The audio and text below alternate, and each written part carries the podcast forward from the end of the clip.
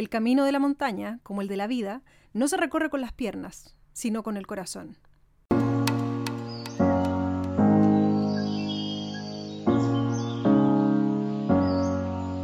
Soy Carolina Fernández y esto es Montaña para Todos.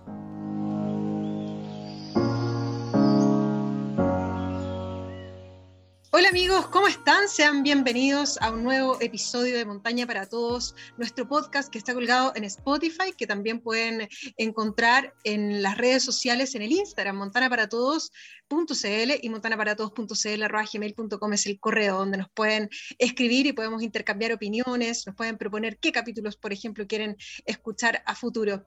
Hoy día estamos junto a Ignacio Valenzuela, él es relator y periodista de Canal 13 de TNT Sports y de Radio Agricultura también. Bienvenido, Nacho, un amante de la naturaleza y particularmente de la montaña. Hola, Caro, ¿cómo estás? Qué presentación. Más ilustre. Nos conocemos hace tiempo con la Caro. Exactamente. Es un, Gracias por invitarme. No, para nosotros de verdad es un placer tenerte acá porque queremos escuchar acerca de las experiencias. Muchas veces en la montaña lo principal y lo que más nos enseñan al final es escuchar historias ajenas como para aplicarlas a nuestros casos, para no repetir quizá los mismos errores o para aprender muchas veces algunas técnicas que nosotros desconocemos. Para empezar esta conversación, Nacho, me gustaría preguntarte eh, cómo nace este gusto por la naturaleza y particularmente por la montaña. Mira, yo, eh, esto yo creo que viene, a ver, le he buscado la explicación, viene de, bueno, de chico, de escuchar en mi casa, cuando tenía cinco o seis años, de escuchar mucho a mi papá, que él decía, vengo de la cordillera. Eh, yo, me acuerdo imágenes de él llegando con los bototos, bototos de montaña, con barro, ¿cachai? Con mochila, todo. Y claro, uno era chico de la cordillera, te imagináis venir de, de los Andes, pero tenía que ver con eso, con, mi viejo, con el deporte, con una familia deportista. Yo, mi hermana, tengo una hermana que ahora está súper fanática también de los cerros, pero siempre hizo deporte en el colegio, bueno, yo, fútbol, atletismo. Mi mamá me contaba, ella hacía deporte, pero antes que yo naciera, esquiando, se fracturó el fémur. Entonces, después nunca más hizo deporte. Ella, me cuenta eso. Entonces, yo nunca la he visto hacer deporte, pero se mantiene bien, qué sé yo. Y mi papá en particular, siempre con, él hacía las deltas, salíamos en bici, las idas cuando los tenían un club de las deltas, los hombres pájaros se llamaban. Entonces era mucho de, yo lo acompañaba, me acuerdo, a la cordillera. Íbamos a la Cuesta Barriga, íbamos a Batuco, que son las cordilleras, íbamos los 18 de septiembre, todo el lote, nos íbamos a La Serena, y ellos competían, te estoy hablando 30 familias, pero algunas veces a las deltas yo no, no, sé dónde, pero lo acompañaba, tengo imágenes de cerros, de cordillera, entonces viene de ahí, y te diría en particular que viene un poco de del amante del deporte, de la naturaleza, pero además de deporte o disciplina que no requieren la, eh, la atracción, digamos, de la máquina. Tu, tu cuerpo es tu máquina. Eh, a mí me encanta ver carreras de auto, de moto, no sé, el esquí náutico, ¿cachai? Nunca a mí mis viejos me llevaron a eso, entonces siempre era como más el deporte que la cabeza, las piernas, los brazos, y yo creo que ahí se explica este amor por, el, por la montaña, por el trekking, por el sendero, y además, bueno, por la naturaleza, que yo creo que es la gracia del montañismo o del senderismo, es, es eso, que está inmerso eh, lejos del cemento, lejos de los autos. ¿Y ahora de adulto, Nacho, te, te, agarró esto? ¿O en qué minuto ya te metiste más de cabeza? Tú me hablas de bicicleta, pero ahora regularmente uno que explora ahí tus redes sociales, estás subiendo regularmente cada semana. Sí, mira, el, el, Cerro Firme más, yo te diría que fue así firme, firme el año pasado, durante la pandemia, ahí fue como más firme y más propuesta de de hacerlo, no sé, idealmente uno a la semana. A mí me gusta mucho la geografía, de chico, de las pocas cosas que soy bueno en mi vida, para la geografía, porque la entiendo porque me gusta, me gustan los ríos, los continentes, las banderas, los países, todo lo que es lo geopolítico me gusta y la entiendo y la geografía chilena en particular. Y siempre me llamó de chico la atención cuando hablaban que acá está el, el volcán más alto del mundo. Decía, wow, tenemos el, el ojo del salado te decía increíble, porque tenía ahí la Concagua, que es el más alto de América, pero no es un volcán, es de Argentina.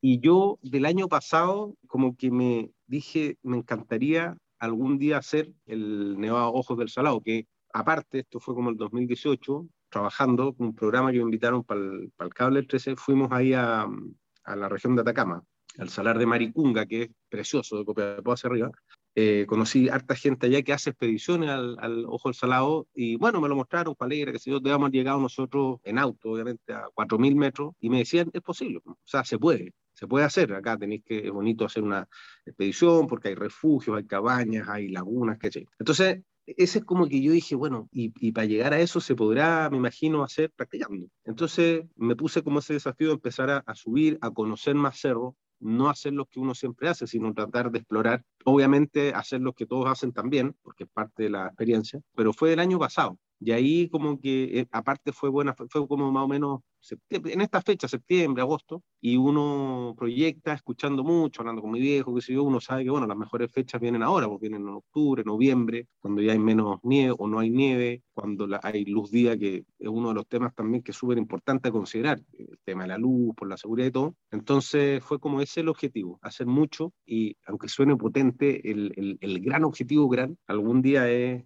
efectivamente el ojo del salado, creo yo que es como que sería la, la consagración para mí. Nacho, hay mucha gente que le ha pasado eso de plena pandemia en el fondo, tanto encierro, ese como agobio que sentimos entre medio de puro cemento, de decir, oh, necesito salir. Pero no es fácil también, eh, o no fue fácil en ese minuto para muchas personas encontrar a partner, ¿cierto? A personas que estén en la misma que tú y decir, no sé, y en un estado físico similar, cosa de hacer cerros parecidos y a un ritmo relativamente considerable. Eh, ¿Cómo armaste esa parte? Que nunca es fácil. Yo, mira, de lo que he hecho, eh, hago, yo creo que más de la mitad lo he hecho solo. O sea, parto porque tengo esa costumbre de, que también viene de mi viejo. Mi viejo me contaba él, él nació el 43. Tiempo, imagínate, él vivía en Príncipe de Gales con Monseñor Edwards, que hay una copeca ahí en la esquina justo, al lado hay una casa que todavía está, pero eso era pura chacra. Y él me contaba en esos años que él partía, otro tiempo, partía solo la cordillera, que se, se quedaba a dormir, ¿cachai? Era, era bueno para acampar, todo. Entonces, debe ser de ADN, de sangre, yo también, parto, no, no me hago problema yendo solo, no tengo un grupo, solo voy mucho, tiene un riesgo, pero a mí por lo menos me gusta, me gusta ese desafío de repente de estar solo, me gusta estar solo también en mi espacio, pero partí mucho con mi concuñado, somos vecinos y mm, nos llevamos muy bien, entonces también eh, tiene mi edad, un año mayor, lograron de las piernas, ¿cachai? Entonces tiene más limitante física, pero igual anda muy bien y empezamos a, como a provocarnos, ¿cachai? Ya, subamos este, después vamos a este otro, después pongámosle un desafío, no sé, démonos la vuelta por acá. Así que ese fue el, lote. Y después, eh, esto fue mucho además en épocas que no estaba el fútbol andando. Entonces los fines de semana yo tenía libre. Cuando ya volvió al campeonato, y no me tocaba viajar, porque en TNT al menos no estábamos viajando, tenía más los fines de semana, entonces me, me organizaba, por pues, un sábado o un domingo. Y después ya cuando volvió más el campeonato, ahí yo me organizaba y la semana partía. Entonces yo generalmente los días libres que tengo en la semana ahí me programo y me voy, pues. eh, me planifico. La cuestión en realidad es bueno decirlo y tú sabes mejor que, que nadie, claro, que no es llegar y subir, o sea, ¿qué necesitáis? Necesitáis buena ropa, ¿cachai? Buenas zapatillas, un par de bastones, pero sí necesitáis ver cómo va a estar el día, saber a dónde vais, porque un error acá puede significar mucho, pues puede significar un accidente, puede significar la muerte, que no es la idea. Yo, la máxima es volver a tu casa como saliste, enterito, sanito, más cansado obviamente, pero tiene un grado de responsabilidad que, que no hay que lamentar, porque también esta es una frase cliché, el cerro va a estar siempre, te va a esperar. Si uno no va una vez, irá después nomás, pero, pero hay que ser responsable en eso. Sí, sobre todo con esas experiencias en solitario. ¿Has tenido algunos problemas? ¿Se te han presentado inconvenientes yendo principalmente solo al cerro? ¿Alguna, alguna mala anécdota que te haya ocurrido? puta, yo me acuerdo porque anoto las fechas, ¿cachai? Voy, soy bien como estructurado. En enero de este año, el 8 de enero, fui a El Manchón, que vi la otra vez que tú lo subiste, hace poco. Y un cerro precioso que de verdad, no sé si no sé si por dónde lo hiciste, por Hierba Loca o por el otro lado. No, por el otro lado, por la disputada. Camino a la, por la disputada. Igual es un cerro que, que la cumbre es, es, respetuosa, porque es una, el, el, pico, digamos, del cerro no es muy amplio y la vista que tiene, yo lo encontré fascinante, lo encontré hasta emocionante. Que tenéis el plomo encima, ¿cachai? Un valle medio oscuro, a mí me tocó. Bueno, fue en enero y ese día salí, error, digamos, no, no, no me preparé bien y no llevé, mmm, hacía calor en Santiago, no llevé cortaviento, ¿cachai? Llevo lo que llevo siempre, llevo agua, cuestiones para comer, ¿cachai? Llevo, bueno, cuestiones de emergencia, linterna, siempre, todo. Pero empecé a subir y el cerro se empezó a tapar, incluso me cayeron unos copitos muy chiquititos de nieve, porque estaba muy helado arriba. Y ahí yo caché que no iba a llegar. Entonces dije, bueno, eh, obviamente uno de estos tenía que aprender. Igual seguí, seguí, seguí. No empecé tan temprano, no pude porque en la mañana tenía radio, sé yo. Entonces, más que anécdota, fue un aprendizaje. Y la verdad es que lo hice bien, porque llegué a un punto donde tú la cumbre la veías. Hay una parte al final que es no es una carrera, un, un, un sendero bien, bien pesadito. Bien pesado. Que, mm. A side 2 iba retrocediendo, que está la piedra muy suelta, y la cumbre la veía, pero al no conocer, tú no, no, no, sabes cuánto te queda. Tú la mirás y decís, claro, me quedará media hora. No, paré y bajé. Bajé y no pude, ¿no? y picado, obviamente. Y anoté el punto, hay un mapa, ahí registré, y después, como a las dos semanas, ahí volví a ir.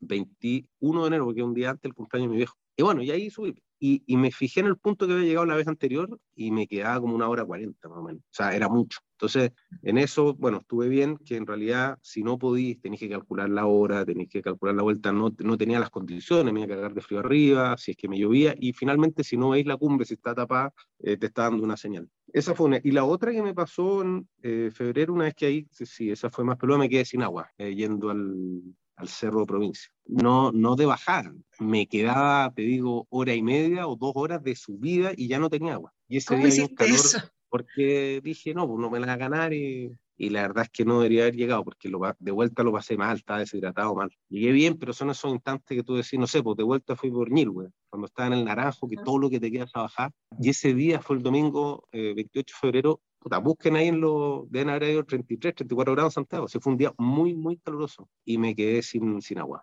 Y ahí y fallé en el cálculo también, pues me equivoqué, llevé poca. Sí, pero ¿cómo, sí, ¿cómo llevaste tan poca haciendo verano en el fondo y habiendo subido otros cerros? ¿Qué, qué te pasó ahí?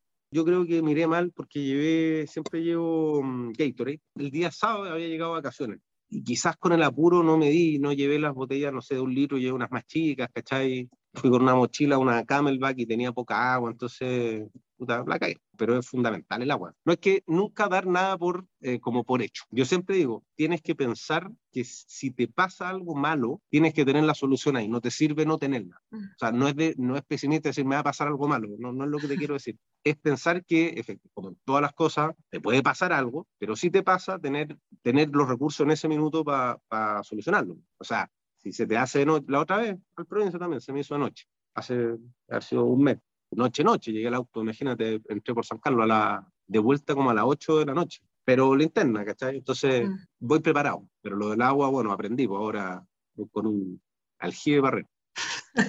esas, esas son las que me han pasado, pero igual una familia, soy papá, quiero vivir por más tiempo, entonces igual me, me, preparo, no voy a tonta loca. Quería ir, ayer quería subir, dijeron que iba a llover y bueno, me quedé acá porque si no llovió lo que decían, mm. pero no, no estaba muy bueno. Nacho, ¿qué otro tipo de aprendizaje has sacado de la, de la montaña, de la experiencia vivida? No, no estoy hablando solamente de la, los aprendizajes de lo malo, sino que en general, porque la montaña aporta mucho.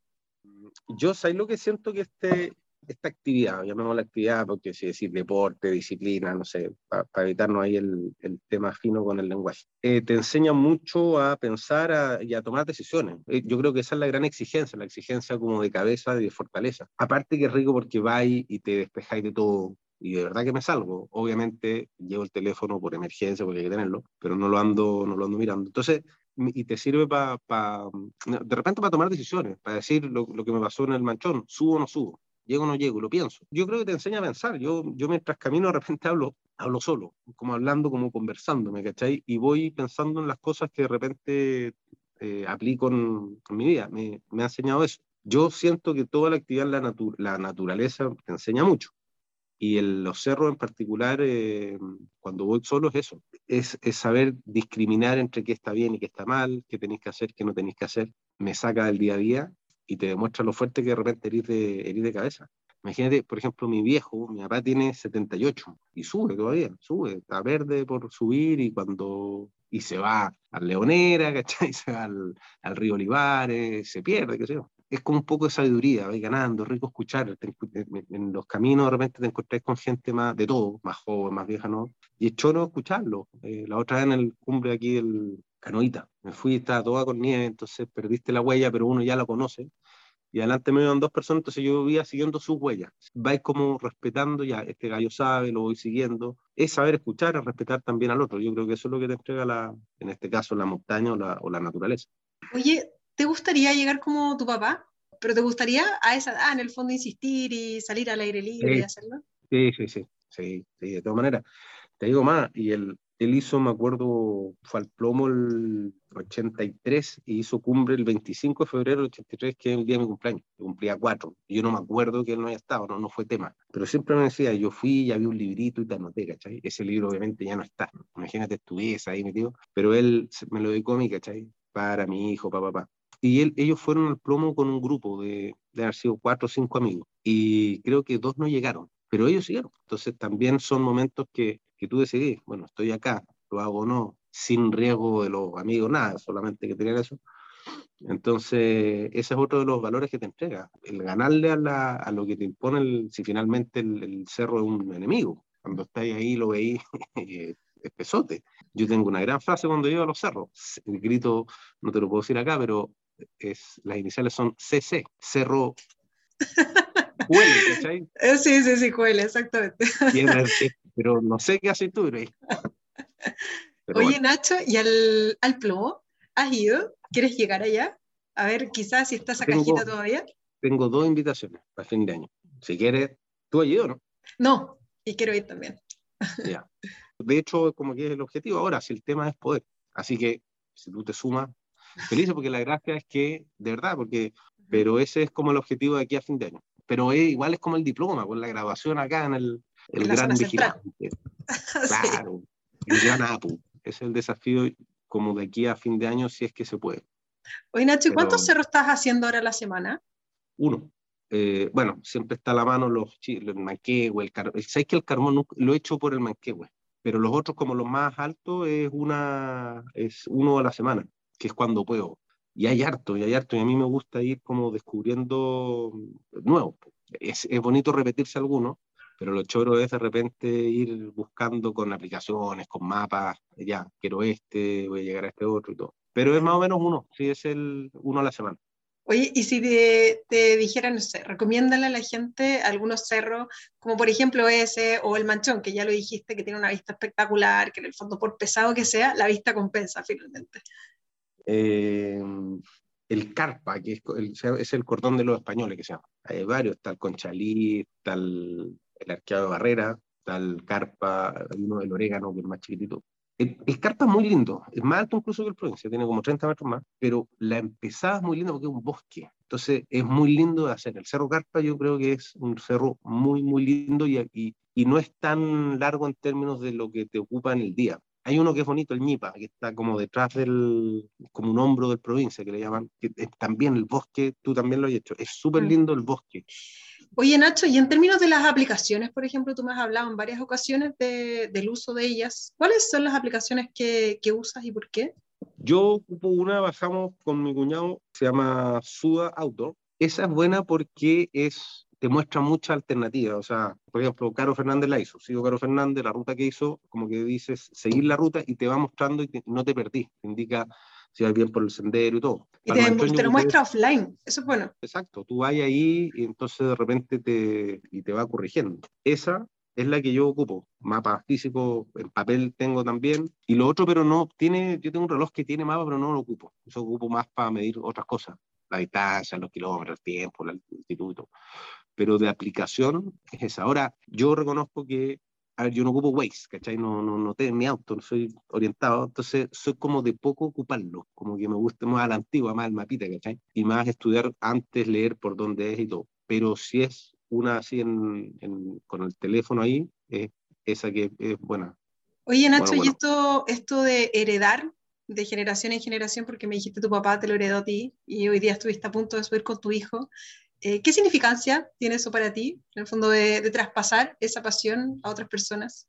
A ver, exquisito, exquisito que, les guste, ¿cachai? Porque creo que una actividad tan sana, que no, no molesta a nadie, es bueno cuando eres educado además subiendo el cerro, pero requiere una cultura y es bonito cuando se respeta. Yo te digo la verdad, de los que he ido, me llama la atención lo limpios que son. son hay, hay, una, hay una educación y eso es bueno ir transmitiéndolo. Mi papá también me decía, si tú haces esta cuestión, lleva tu bolsita, o sea, lo que, lo que lleváis lo tenéis que traer, muchas veces traspasar, yo hago eso, de repente lleváis, no sé, frutos secos y lo llevo todo, lo meto en una bolsa, no ando con tres paquetes distintos, ¿cachai? Y yo por lo menos cuando voy andando y veo cuestiones las recojo, veo papeles de verdad, o sea, tengo una bolsa que no me gusta, entonces eso es rico transmitírselo a los cabros y de repente que los, yo, los míos tienen ocho años y cuando ellos van y ven un papel, qué sé yo, eh, eso me, me gusta. Y te repito, encuentro que es una actividad muy linda, muy sana, hace bien, entonces el que me lo hayan transmitido a mí y el que yo se lo transmita a ellos, claro que me han dejado plantado siempre, de repente están a un lado, no, no, papá.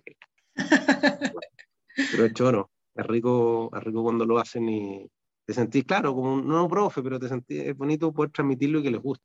Oye, Nacho, para, para ir cerrando, ¿tú te consideras una persona competitiva? Porque si subes solo es más difícil, creo yo, competir, ¿cierto? Porque en estas cosas, o sea, si bien no es una competencia subir un cerro, pero uno de repente está fijado en, oye, partí a, las 9, a las 7.50, pucha, hice una hora 10 para la cumbre y la semana pasada hice una hora, no tengo idea. De repente igual está, está esa necesidad de, de mejorar los tiempos, ¿tú lo consideras?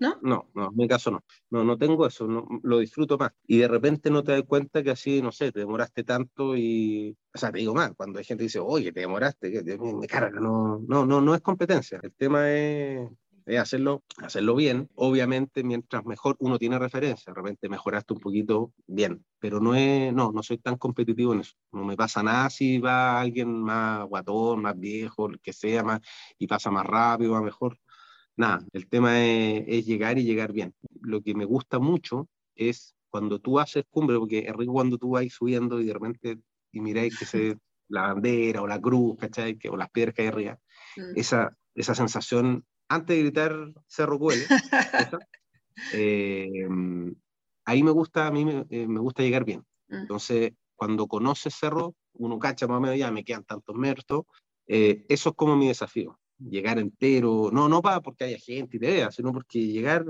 entero, como que te gané y te gané bien. En el fondo el gol que te metí no fue con la mano, ¿cachai? Fue un, mm. golazo. Esa es la sensación. Pero no soy de medírmelo, no, no soy de medirme los tiempos. Hay gente que, bueno, que lo hace porque hace trail running, ¿cachai? Que, mm. que con tiempo, esa es la gracia. No, acá no. Asumo que, bueno, no es lo mismo que antes, ya uno está más viejo, está más cansado, te cansáis más. Lo que sí me pasó, que con el tiempo hubo una época que, claro, te dolían partes y ahora no. Ahora la verdad es que llego bien, termino menos molido, ¿cachai? Eh, administráis bien la bajada para, para no andar medio tembleque al otro día. Sí, pero es súper importante eso al final, onda, para, como para el mensaje, para la gente principalmente, que o sea, los montañistas más avesados lo dicen, acá el gran objetivo tiene que ser la experiencia, volver sano a tu casa, no tiene que ser en ningún caso la cumbre, porque tú decías llegar entero a la cima, claro, y aparte porque te queda todo el camino de vueltas, te queda la mitad del cerro todavía. Esa también de oreja, de, chico me acuerdo, mi viejo, decía, la subida cansa, la baja muele, o sea, esa es clásica.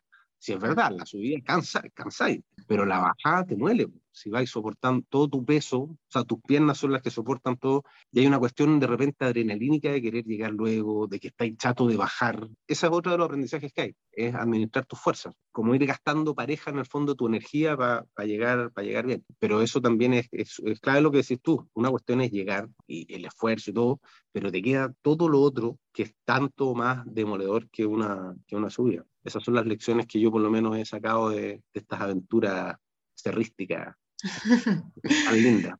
Nevado del Salado, ¿para cuándo? Yo me gustaría hacerlo principios de 2023, más o menos en ese trimestre. Sí, yo creo que todos los otros años hacer esa preparación. He visto que hay ascensos por Argentina y por Chile. Yo lo haría por Chile, pero yo siento que sí. Yo creo que en un año y medio más podría ser una buena fecha para hacer ese Ojos del Salado.